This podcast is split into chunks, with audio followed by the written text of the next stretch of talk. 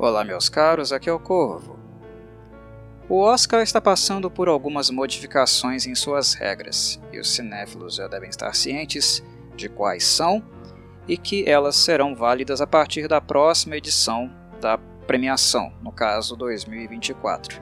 Aquelas que foram mais faladas, estão sendo mais comentadas no caso, são as relativas à diversidade, representação de gênero, etnias, enfim, mudanças há muito tempo debatidas, questionadas e que agora passarão a ser regra, uma regra para que os filmes dos estúdios sejam elegidos à premiação. Aqueles que não respeitarem, de fato, a diversidade e pluralidade de representação nos seus filmes não poderão concorrer.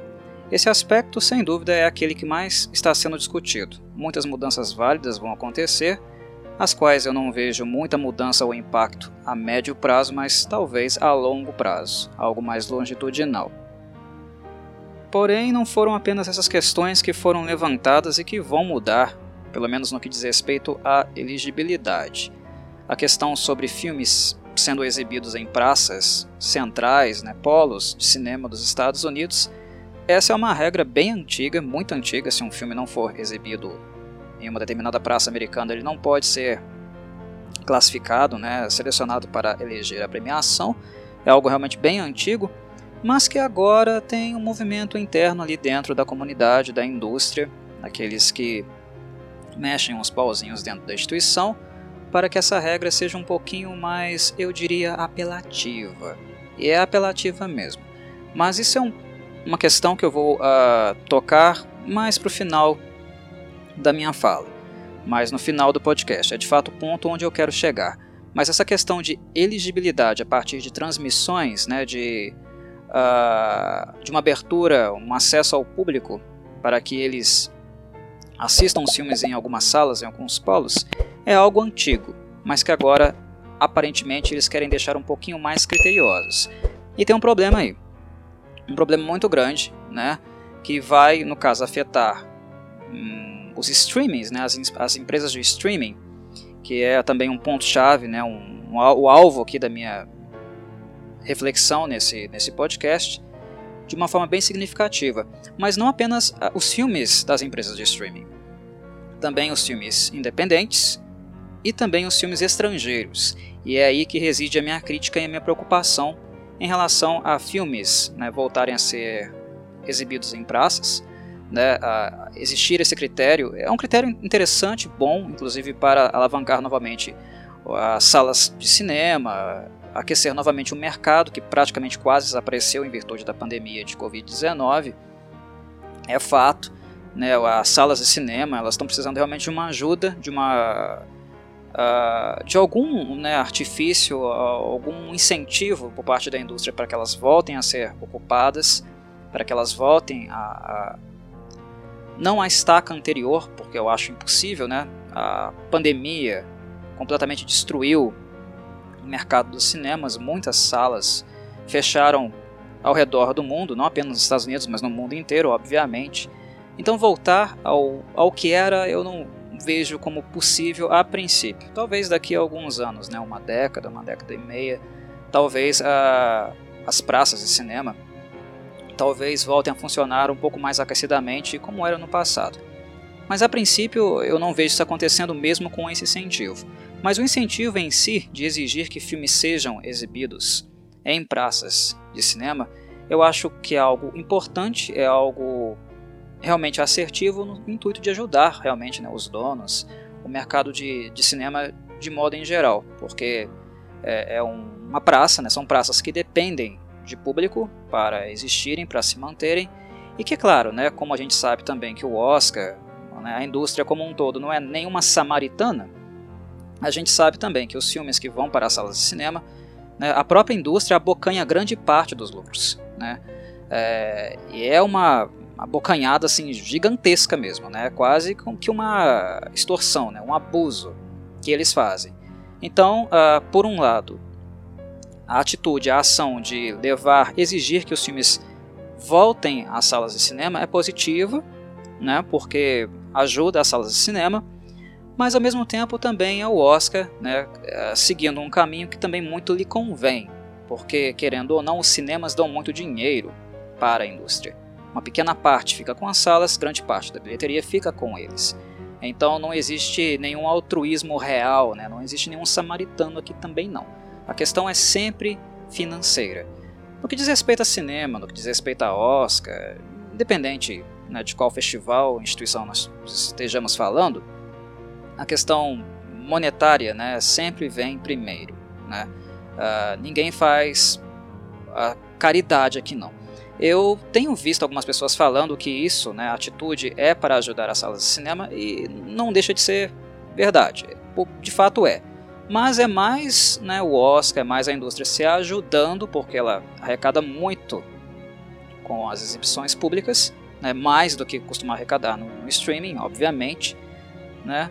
Uh, é muito dinheiro entrando, a ponto deles não quererem, obviamente, uh, deixar que o cinema, as salas, né, o ato de ir a um local com pessoas, um público, amigos, enfim, né, assistir filme socialmente falando, é, é, o motivo principal para não deixar morrer é, sem dúvida, a questão financeira. Mas no que diz respeito à elegibilidade, em quantas praças populares americanas os filmes deverão ser exibidos, há uma discussão acontecendo nesse momento que é muito, muito predatória, muito injusta e problemática, principalmente para não apenas filmes que são produzidos por empresas de streaming. Levar filmes para salas de cinema é caro. É algo que as pessoas não se dão conta, mas, enfim, é muito caro.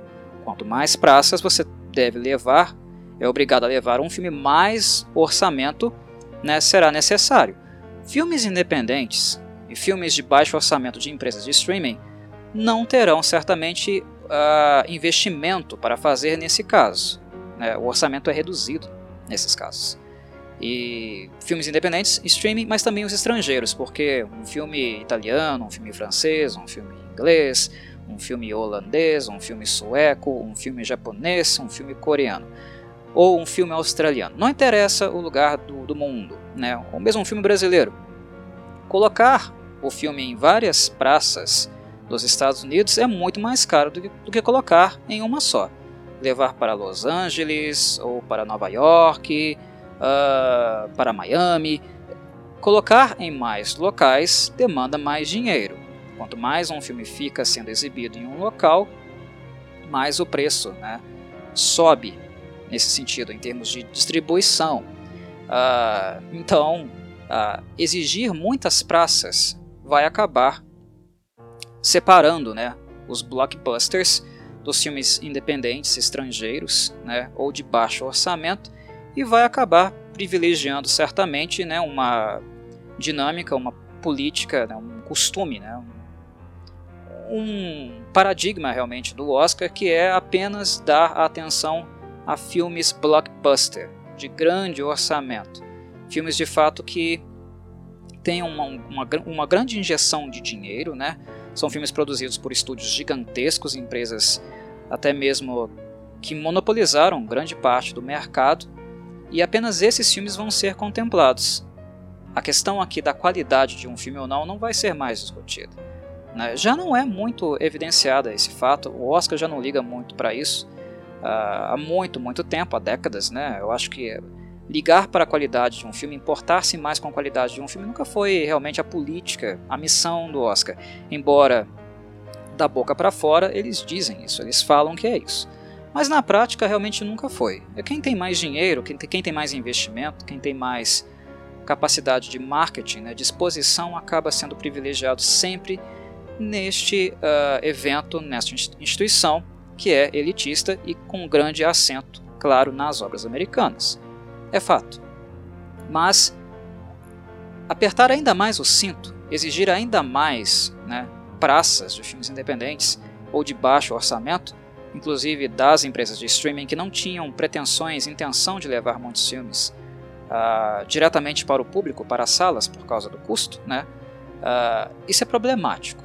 E essa questão aqui que eu vou falar, uh, tentar observar por várias óticas, né? vários pontos de vista. Mas enfim, eu vou partir de duas matérias. Uh, uma matéria é, se trata, no caso, né, dessa questão realmente das empresas de streaming que têm colocado filmes no Oscar para concorrer nos últimos anos sem necessariamente uh, esses filmes estarem sendo exibidos em salas de cinema. Isso se deu muito em virtude da pandemia, né, que não acabou, mas já está, né, digamos, amenizada. Já, já não corremos mais tanto risco assim, em virtude da vacinação em massa, né, de quadros muito graves, complicados em relação ao vírus. Então, os cinemas né, voltaram a funcionar uh, com capacidade reduzida, porque muitos fecharam, deixaram de existir, mas ainda existem muitos, né? Algumas franquias conseguiram se manter. Os filmes voltaram e agora as plataformas de streaming não vão ter mais tanto acesso facilitado à premiação caso elas não façam aquele investimento a mais para que o filme chegue em uma sala e seja assim elegido. O problema é, é, é, é, o que eu falei, não é uma só. Né? Isso ainda não passou, mas eles não querem deixar que seja uma só como era anteriormente. Agora vai ficar um pouco mais complicado. Mas vamos partir aí de, de matérias. A primeira aqui da nossa caríssima Ana Bia Oliveira, para nós entendermos, contextualizarmos um pouco melhor o que está sendo tratado. O título da matéria dela é Oscar 2023 muda regras e não aceitará filmes apenas lançados nos streamings. Entenda.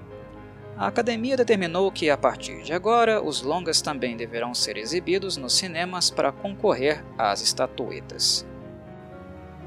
Aí ela segue. A Academia de Artes e Ciências Cinematográficas, responsável pela realização do Oscar, divulgou na última quarta-feira, 18, né, no mês passado, as novas regras da premiação. A instituição revelou que a partir de agora os filmes elegíveis não poderão mais ser lançados apenas nos streamings. A medida havia sido flexibilizada devido à pandemia de Covid-19, mas já foi revogada. Entenda abaixo. Vamos entender assim, caríssima Ana.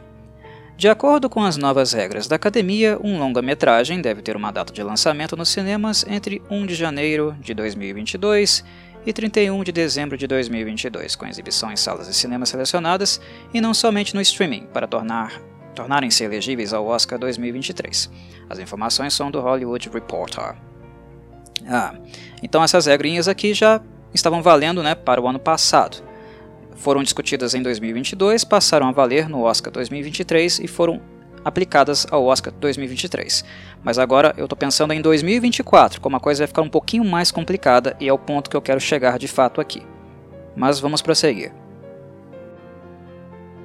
O regulamento não proíbe que filmes lançados em plataformas de streaming concorram na premiação, mas retoma a obrigatoriedade de que as produções cumpram um tempo de exibição pré-determinado nos cinemas.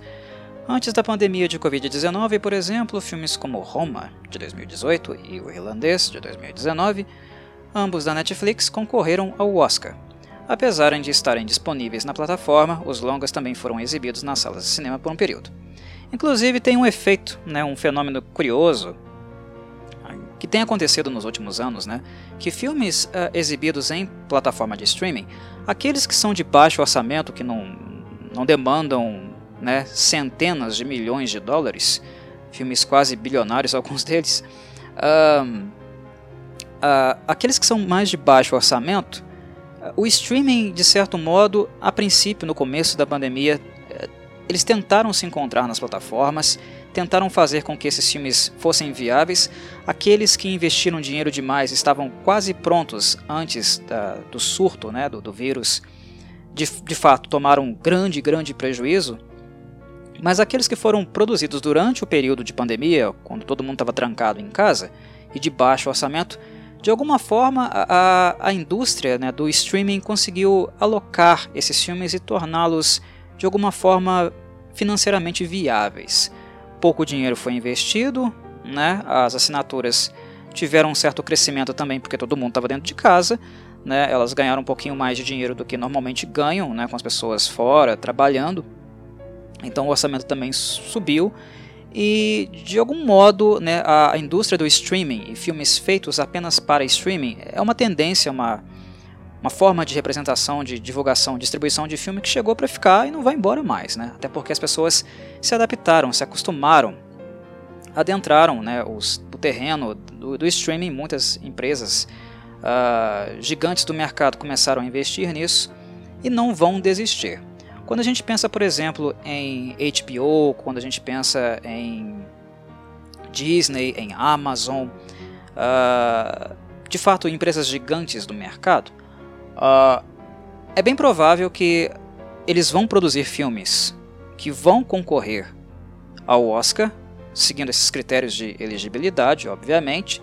Né? Aqueles filmes que são mais ambiciosos, que têm maior investimento, eles vão ter um espacinho dentro das salas de cinema, ser, vão ser exibidos. Obviamente, como era no passado, nem todos os filmes eram exibidos, mas eu vejo que essas empresas, essas multinacionais, vão também continuar investindo no mercado de streaming e apenas nele, porque provou-se ser viável. Com um investimento não tão estratosférico, que demanda muitas e muitas vendas de ingresso para pagar e atingir o superávit necessário, porque em cinema é sempre assim, não é algo para o filme se pagar, é para ele se pagar e para financiar dois, três filmes no futuro. É assim que a indústria trabalha, assim que os estúdios pensam. Um filme ele tem que ser extra, multi-superavitário para essa indústria de fato funcionar, esse mercado funcionar. E de fato é por isso também que os estúdios, as distribuidoras, né, o mercado externo, que não está diretamente ligado ao que acontece dentro da sala, é, é, é por esse motivo também né, que os estúdios eles passam a faca bastante nos donos de cinema, ficam com bastante uh, parte, né, uma parte significativa dos lucros que são feitos. Até porque eles querem realmente um superávit muito grande para pagar o filme que foi feito mas também gerar algum lucro para que outras produções no futuro seja, sejam produzidas também. Um filme, a expectativa com um filme é a produção de dois ou três outros. É, é assim que pensa Hollywood. É nesse nível de lucro que eles pensam, né? é uma coisa bem surreal mesmo. E é por isso que quando um filme bomba, né, quando ele não vai muito bem no cinema, ou ele dá prejuízo, não há uma sequência direta, ele não vira franquia, né, mesmo que essa seja a pretensão inicial, eles acabam não virando franquia porque é um filme quando ele bomba, o prejuízo realmente é muito grande. É, deixa de fato os estúdios em maus lençóis porque, além de, do filme não ter se pagado, uh, eles vão ter que apertar o cinto com as próximas produções também. Vão tirar dinheiro do, do cofre que eles não tinham intenção de, de tirar, obviamente, né? Mas enfim, o streaming achou seu lugar. As pessoas não assistem mais filmes apenas no cinema e a distribuição, né, o, o fato de que várias em, empresas trabalham com streaming e têm catálogos gigantescos, né, o que por um lado, do ponto de vista do consumidor é muito ruim, porque você tem que assinar vários e vários, né, uh, várias plataformas de streaming para, de fato, assistir os filmes que você está interessado. Do ponto de vista do consumidor, o streaming foi muito uh, ruim, porque muitas indústrias apareceram, dividiram grande parte dos títulos, e para quem quer assinar tudo, é algo quase impossível, né? Se você for de classe média, né, pobre, você não vai ter condição nenhuma de assinar plataformas de streaming para ter aquele catálogo gigantesco, né, com seus filmes preferidos. É inviável.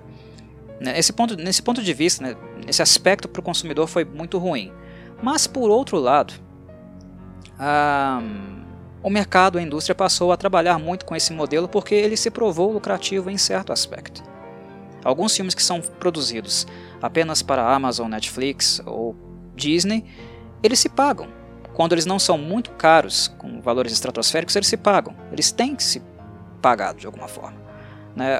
o, o prejuízo em relação a um filme em individual, eu falo aqui filme em individual, necessariamente eles não estão acontecendo de fato. Algumas empresas estão tendo problemas, né? tiveram problemas nos últimos anos, como a Netflix, por exemplo, né? a Amazon também passou por dificuldades. Várias plataformas é, passaram dificuldades nos últimos anos, uh, não em virtude de um filme em particular, né? de um filme que foi produzido apenas para ser exibido ali. Inclusive as séries de TV, algumas estão sendo né, suntuosas, regadas de muito, muito dinheiro. Né? Rings of Power, por exemplo, da Amazon, teve um investimento bilionário. bilionário. Né? Então, uh, o modelo em si, ele está se pagando. Tá? Então, filmes para as plataformas, não tem mais volta. Eles conseguiram esse espaço. E o mercado consumidor está consumindo de fato. Tem pessoas que não vão mais para o cinema. Preferem ficar em casa, preferem esperar que um filme saia das salas e que eles possam assim assistir no conforto do lar. Tem pessoas com esse aspecto, né, com esse perfil, e não são poucas, né? Então não vai voltar. Então aquelas empresas, né, cheguemos a elas, fale, falemos delas, retornemos a elas.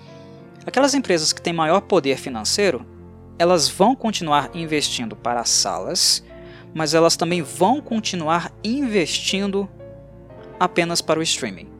Aqueles filmes que foram realmente sucesso, né, sucesso de uh, audiência, né, com muitos acessos nas plataformas, talvez aí eles acabem indo para as salas de cinema a posteriori.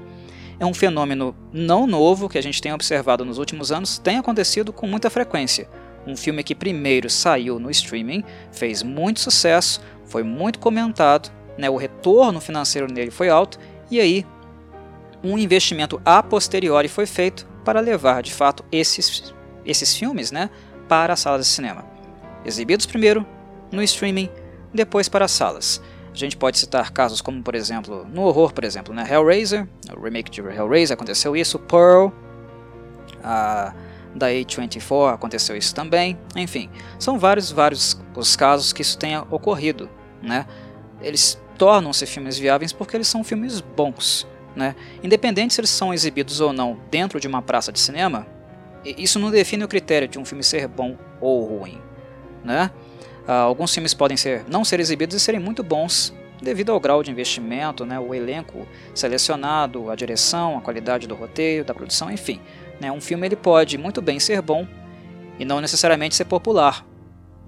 Ele não, ele não necessita ser popular para que isso chancele, né, uh, coloque ali um carimbo de esse é um filme que merece concorrer ao Oscar, né, como a indústria mais ou menos funcionou durante toda a sua história. Não é necessário. Né? E o período pandêmico ele provou isso com sobras, né? com sobras, que as pessoas podem apreciar filmes, podem consumir filmes, independente se seja numa sala de cinema ou não.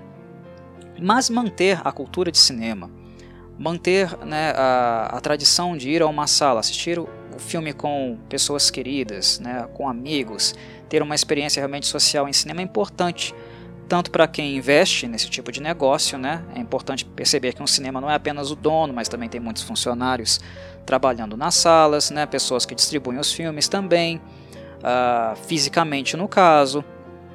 Uh, né? É, um, é uma, um mercado vasto, é um mercado que envolve muito o que? Geração de emprego, né? Então a gente pensar, por exemplo, ah, não, vamos ficar só no digital, não precisa mais de cinema, não, bobagem, o streaming superou esse marco. É, é um pensamento né, bem egoísta, principalmente levando em consideração que pessoas vivem ou viviam disso até pouco tempo atrás. Era o ganha-pão dessas pessoas, trabalhar com distribuição física de filmes, né? Por mais que uh, o arquivo hoje em dia não seja mais enviado né, no analógico, naquelas fitas, naqueles rolos gigantescos, né, a questão digital não, por exemplo, né, é, ceifou né, o trabalho do faxineiro, daquela pessoa que vende ali a pipoquinha, um chocolate, né, de quem prepara o filme e transmite para a sala, enfim. Cinema em si, além de ser uma experiência bacana, interessante de cinema, a gente vê também os filmes com uma qualidade gigantesca, né, que nós não temos em casa, né, nas telas, né, a qualidade é muito, muito superior.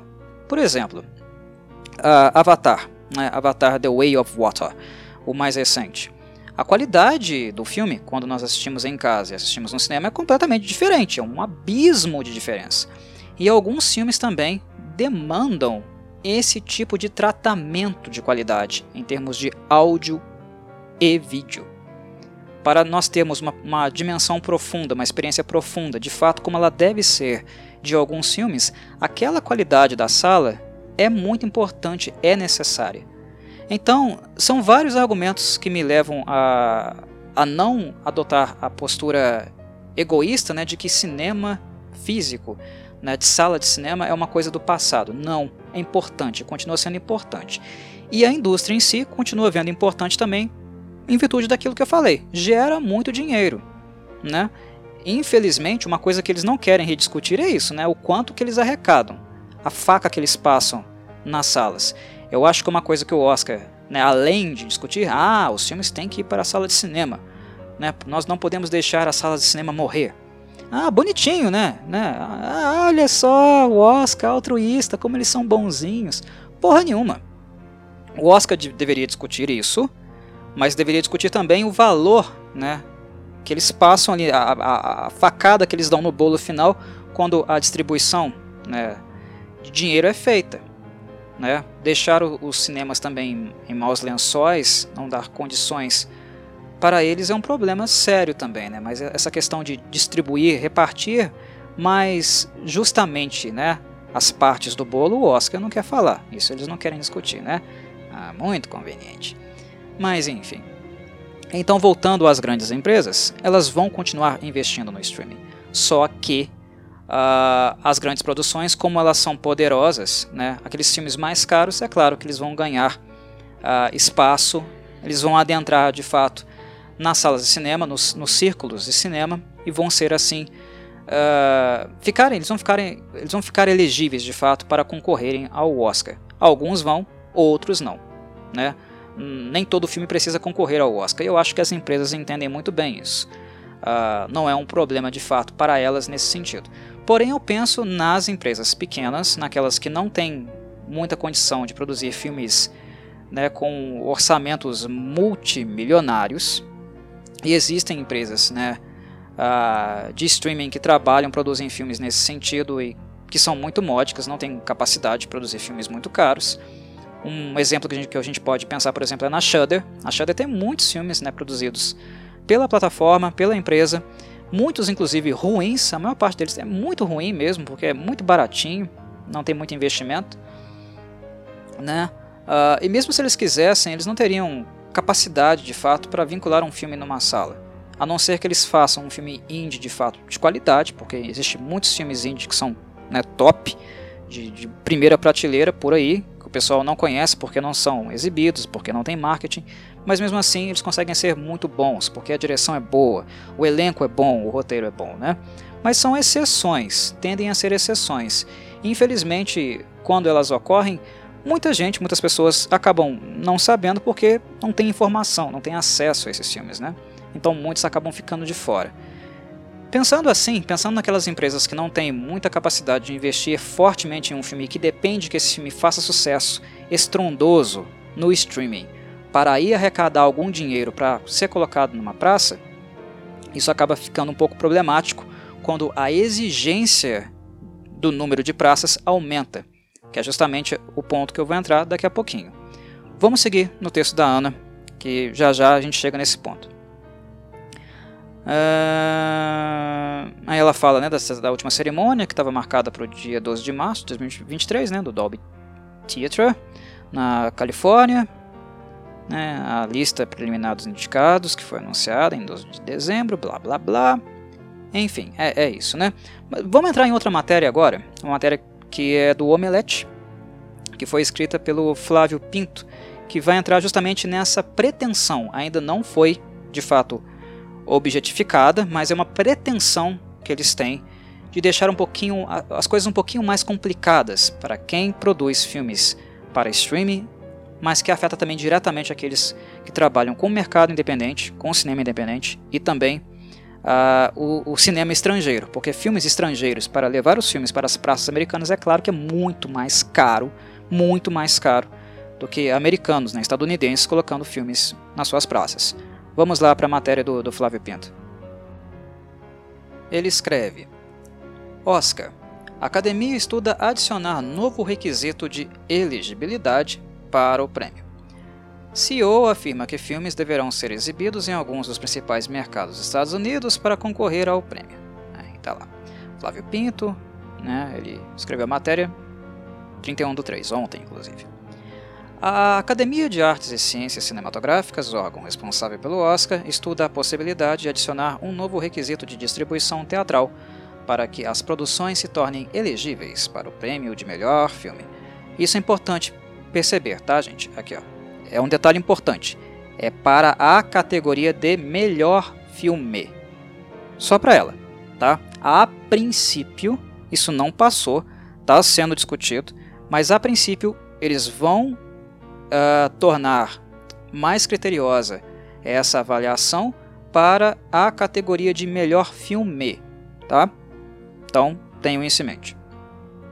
De acordo com o PUCK, ou PUC, é possível que os filmes passem a precisar ser exibidos nos cinemas em 15 ou 20 15 ou 20 dos 50 principais mercados dos Estados Unidos para disputarem ao prêmio. É aqui, meus caros, que mora o problema. 15 ou 20 dos 50. Entendem um ponto? Entendem onde eu quero chegar? O que, que isso aqui está dizendo? Que para um filme ser classificado, concorrer à categoria de melhor filme, ser considerado o melhor filme do ano por essa instituição, que não é a única que premia, não é a única que tem a palavra, o saber, né, eles não são né, os manjadores universais do cinema, é bom lembrar disso, mas para eles, né, para os tradicionais, historicamente elitistas do Oscar, para um filme ser considerado o melhor filme, ele tem de estar em 15 ou 20 dos 50 principais mercados dos Estados Unidos. 15 ou 20. Agora imaginem isso, o preço, o valor disso para as empresas que trabalham com streaming, com filmes de baixo orçamento. Mas imaginem também como isso afeta cinema independente e cinema estrangeiro. É inviável. É inviável. Inclusive, para o estrangeiro tem um agravante aqui, né, que é a moeda. Nós não trabalhamos com dólar em todos os lugares no mundo.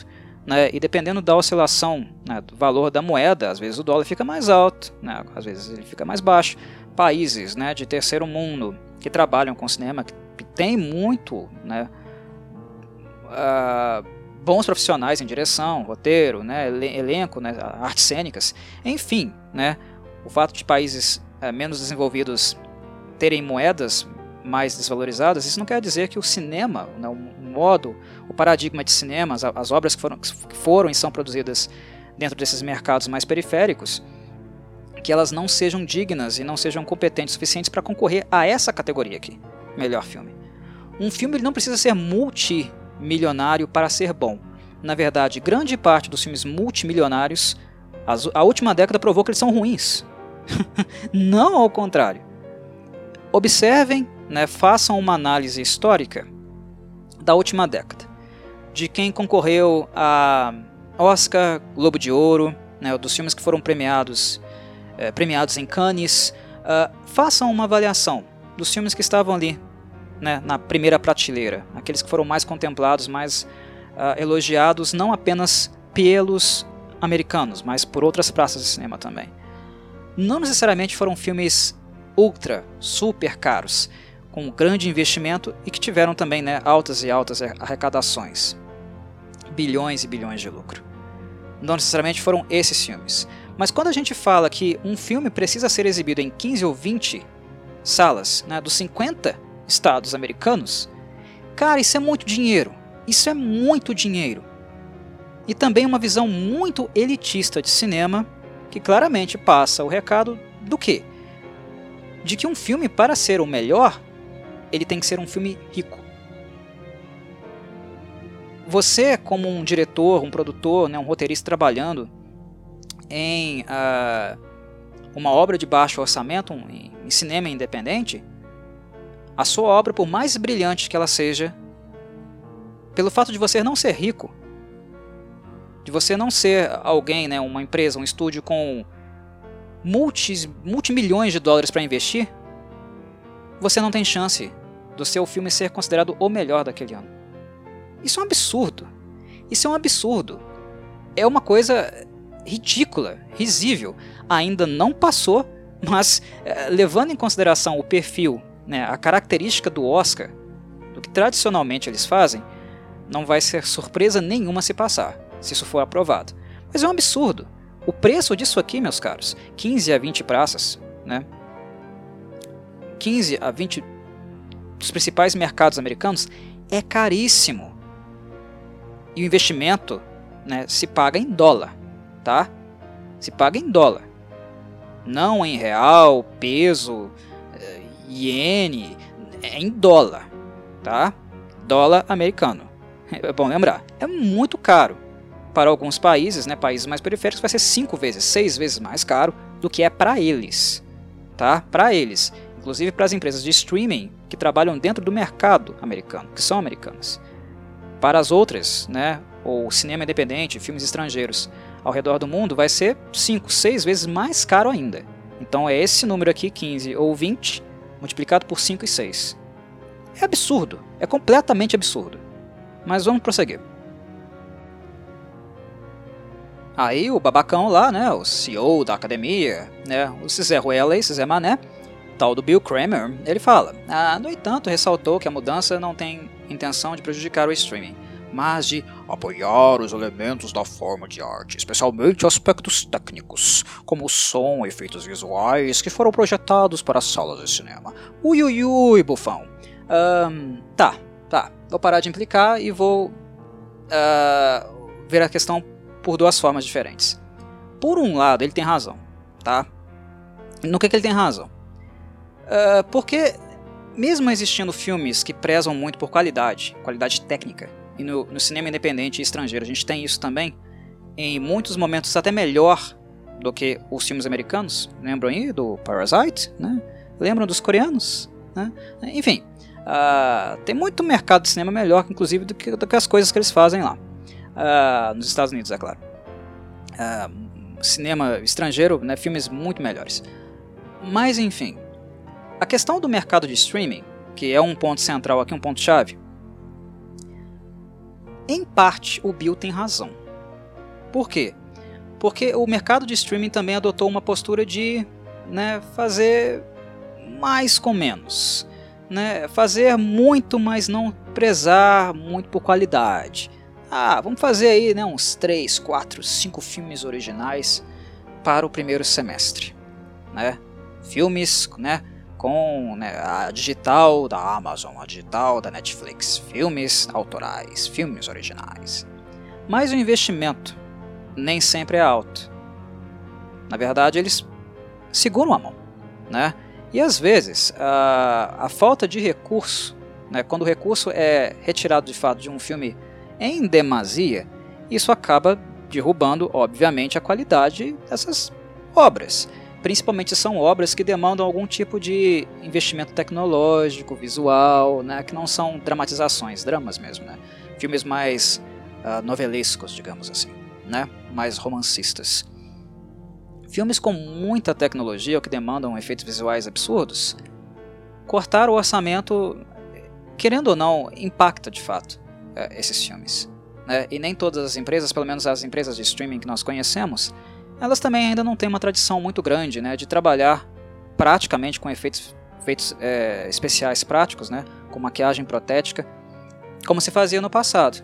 É, é um CGI ali meio meia boca mesmo, né, uma coisinha mais ou menos para não ficar muito caro e soltam esses filmes aí nas plataformas. Então o Bill Kramer, de certo modo, ao fazer isso, ao ressaltar essa questão dessa mudança de postura, que a, que a intenção é melhorar um pouco a qualidade técnica, ele de fato ele tem um pouco de razão, tá? Porque as plataformas de streaming têm feito filmes muito meia boca para não dizer outra coisa. Tem alguns que são realmente inassistíveis, muito ruins, mas ruim com força, né? As pessoas reclamando da qualidade dos filmes, das produções dessas plataformas é uma coisa que tem crescido, né? Vertiginosamente há muito tempo e não para de crescer gente cancelando assinatura porque só tem bomba lá, os, os melhores filmes são filmes é, clássicos do passado, né? são aqueles que de certo modo compensa assinar alguma coisa por ali, mas aquilo que é novo, aquilo que é produzido, né? aquilo que diz respeito ao marco presente, nem sempre as plataformas de streaming também prezam pela qualidade desses filmes. E quando você aumenta, de fato, né, a, a rigidez em termos de qualidade, né, uh, para que esses filmes sejam elegíveis para o Oscar, né? Nesse ponto, eles tocam, de fato, no, na questão. Nesse ponto é positivo. O problema é que eu quero lembrar que é 15 ou 20. 15 ou 20 de 50. É absurdo. Aí é absurdo. Porque aí não se trata mais de uma questão de aparar as arestas, né, de reduzir os efeitos da baixa qualidade, né, tentar, não é uma questão mais de tentar maximizar ah, o produto com o orçamento limitado que se tem, fazendo um bom planejamento. Não é mais questão disso, né, porque quando é 15, 20 salas, 20 mercados, está sendo colocado que necessariamente um filme precisa ser milionário para entrar na disputa. Não tem como um filme que não, que não seja blockbuster entre na disputa. De fato, um filme pobre, mesmo independente, entre na disputa com 15 a 20 salas.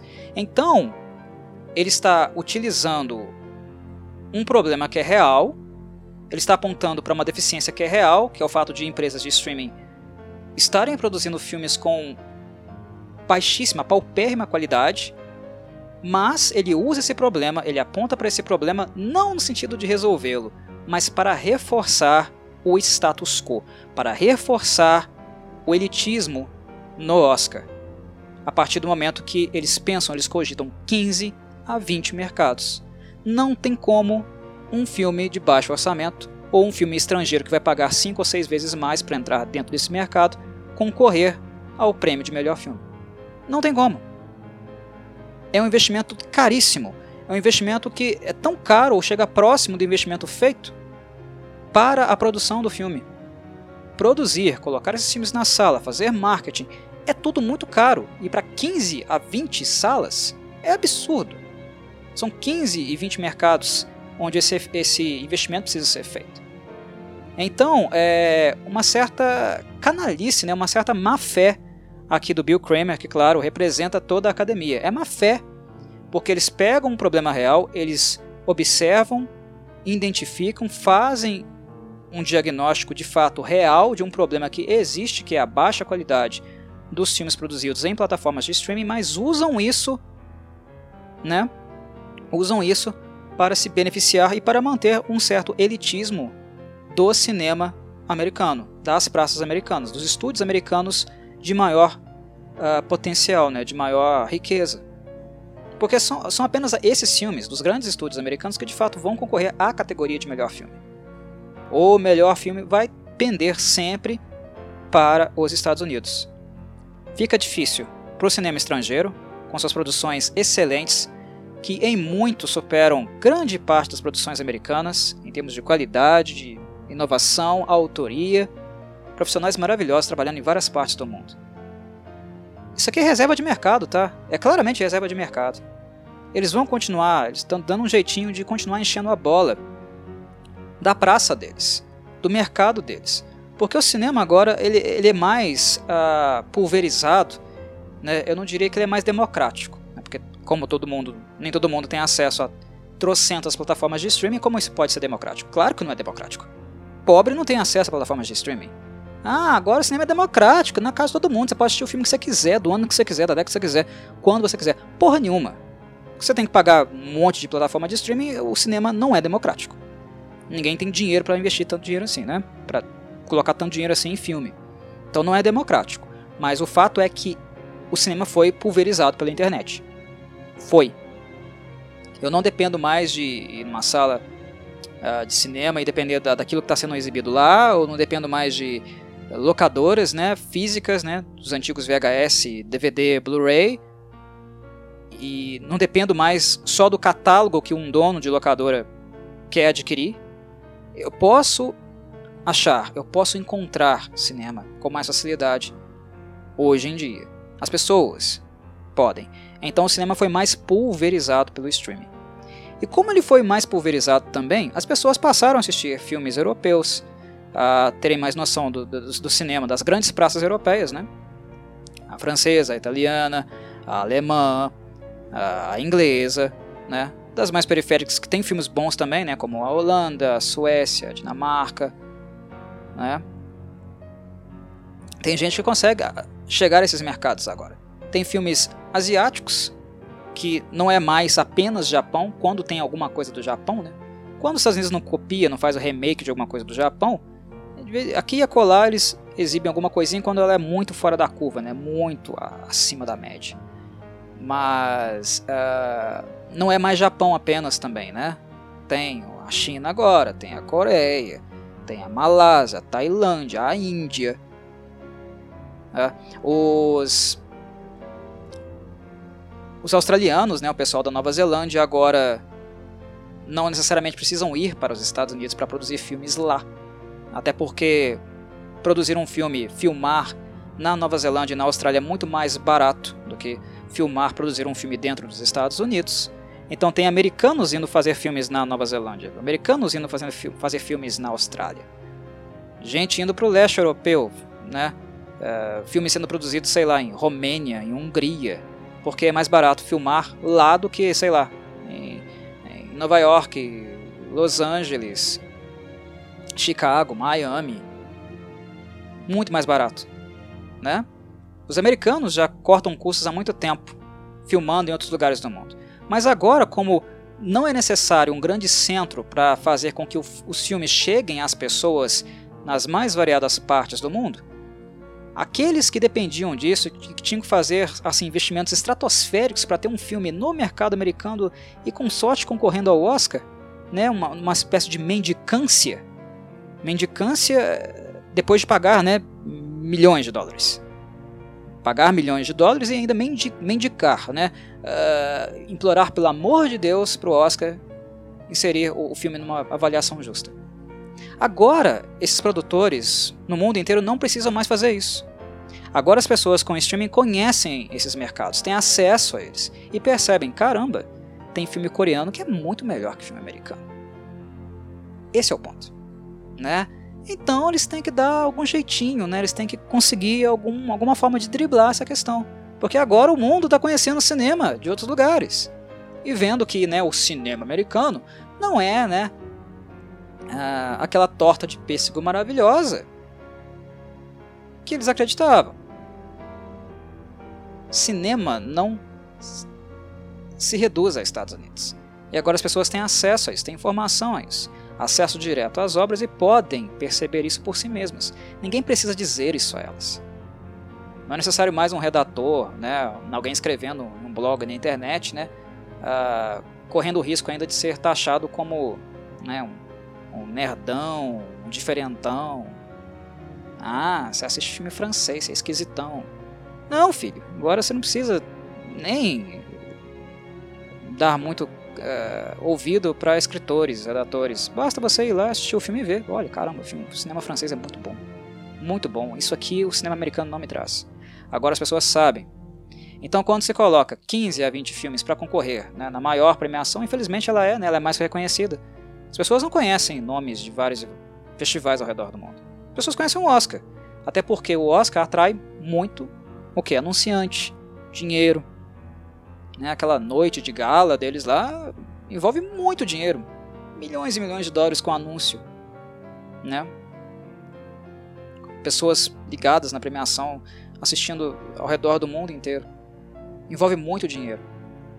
E o fato de colocar filmes milionários, multimilionários também, com esse critério de 15 a 20 salas como pré-requisito, também é uma forma de atrair apenas aqueles filmes que as pessoas, o quê? Conhecem. Ah, aquele filme que eu assisti lá vai concorrer ao Oscar, então eu vou assistir a premiação. Então eu me interesso, porque eu gosto do filme, quero que ele ganhe. Isso também atrai mais pessoas para a premiação. Se tem mais pessoas assistindo, mais anunciantes, mais dinheiro. É o Oscar pensando, como sempre, com um bolso e aqui também né, com um aspecto de reservinha de mercado. Porque agora as pessoas conhecem, né, entendem que a forma máxima, a qualidade primordial de um filme não depende do selo da digital né, de alguém que trabalha, produz, cria na terra do tio Sam. Né? Enfim, para mim tá evidente essas coisas. E quem mais sofre com isso não é necessariamente as plataformas de streaming, porque as plataformas de streaming podem reduzir drasticamente o número de filmes que eles produzem. Ah, tô produzindo aí 10 filmes. cai para metade, 5, com uma qualidade melhor, com investimento mais alto. Isso pode acontecer, certo? Isso pode acontecer, de fato acontecer. Mas uh, isso não necessariamente implica que alguns filmes de baixo orçamento vão ter alguma chance de concorrer, não vai. Isso aqui fica elitizado de fato. E o problema não está nas empresas de streaming, que têm muito dinheiro para investir. Isso aqui afeta diretamente quem nunca teve dinheiro, que são né, os profissionais do cinema independente e do cinema estrangeiro, que não trabalham necessariamente vinculados a empresas como Netflix, Amazon e por aí vai. Eles são os mais afetados e normalmente advém dessas pessoas as grandes obras de cinema produzidas em um determinado ano. Não são os blockbusters. Não são. Onde você vai encontrar direção de qualidade, roteiro de qualidade, atuação de qualidade são pessoas são em pessoas uh, que normalmente não são muito conhecidas, que têm um trabalho assombroso, assustador, de grande qualidade. E aí sim, as pessoas conhecem, eles conseguem, começam a ter né, uh, mais convites, possibilidades de atingir né, um mercado mais uh, glamouroso, digamos assim, mais financeiramente farto, como é o mercado dos blockbusters. Né? Enfim, isso aqui afeta muito o cinema independente e o cinema estrangeiro. Fica muito caro. Mas uh, as minhas discordâncias em relação a isso eu creio que eu já deixei claro, já argumentei, já expus aqui. Mas aí uh, o redator termina. Esta mudança forçaria efetivamente os distribuidores a exibir seus candidatos ao prêmio nos principais mercados americanos, de Orlando a San Diego, por exemplo, em pelo menos um cinema. Na atual legislação, um filme precisa ter recebido sua primeira exibição pública em um cinema e por pelo menos uma semana para estar apto a concorrer ao prêmio. Percebem o gap? Um cinema e pelo menos uma semana. Um. De um, estou falando para 15 a 20 é drástico. É drástico, isso aqui é desespero. É desespero. É uma forma de tentar manter o status quo com eles, né? No discurso deles, na representação deles, dentro dos interesses deles. E ceifar, de certo modo, né? Tolir, de certo modo, todos os mecanismos, as estruturas e empresas que, de certo modo, se aproximaram mais das pessoas uh, através da internet. O discurso de cinema, né, o, o status quo continua sendo mantido pelas produções deles, que são inquestionavelmente, inquestionavelmente no caso, as mais caras. Né, quem, quem produz filmes tão, tão caros quanto, quanto os americanos produzem? Com tanto investimento assim. Não tem outros mercados, né, outras praças de cinema ao redor do mundo com capacidade financeira para isso. Mas tem menos investimento, menos dinheiro, mas, como se comprova, se observa, conseguem produzir filmes muito melhores que os deles. A questão não está no dinheiro. Não é apenas sobre dinheiro, é sobre qualidade da arte. Né? É sobre arte, de fato, em um processo de elevação. Arte elevada. Dinheiro não é um pré-requisito para a arte elevada. Pode ajudar, mas não é um pré-requisito fundamental. Pode ajudar? Pode, muito. Mas não é um pré-requisito fundamental. Dinheiro não determina qualidade, não determina o que é melhor. Mas para aquilo que o Oscar estuda fazer, de um cinema para 15 e 20, eles querem colocar o enfoque, né, a ênfase total na questão monetária. E aí que está o problema. Definitivamente é aí que está o problema. Mas é isso, meus caros. Eu acho que eu já fiz meu ponto, já falei demais. Enfim. Ah, o Oscar é assim. Ele flexibiliza em algumas coisas, mas continua sendo muito conservador em outras. Né? Flexibiliza, mas puxa aqui, aperta aqui. Solta ali, aperta aqui. É sempre assim. O movimento é sempre assim. Eles ah, são mais suscetíveis né, a fazer algumas mudanças forçadas depois de uh, muitos e muitos anos de, de, de, luta, de batalha, de iniciativa, né, de reclamação, mas ao mesmo tempo, quando eles abrem possibilidades para alterações de regras, regras que sejam mais justas, mais igualitárias. Ao mesmo tempo, eles reforçam, eles de algum modo tentam puxar em outro aspecto que seja mais conservador, mais tradicionalista. É isso aqui que a gente está vendo. Ao mesmo tempo que está sendo discutida uma questão de maior diversidade, estão querendo fazer isso aqui com o cinema, com a, com a sétima arte. Fazer com que o melhor dela seja algo classificado apenas é, segundo o dinheiro que alguém tem no bolso, no bolso e investe em uma, em uma obra cinematográfica. Ah, enfim. É, abrir por um lado, fechar por outro. Triste, triste, revoltante. Mas o Oscar é isso aí. Né? Quem ama o Oscar é maluco. É maluco. É, gosta de sofrer. Ou ser né, uma, uma cadela, né, uma, um gadozinho, uma, uma vaquinha de presépio desse povo aí. Né? Tem que ser muito alienado né, para se curvar ao Oscar. O que o Oscar está fazendo de bom, desconfie. O que ele faz de, de ruim, desconfie também. Sempre desconfie do Oscar. Nada é o que realmente aparenta ser. Tem sempre alguma coisa escusa no meio. Ah, enfim, chega do rant.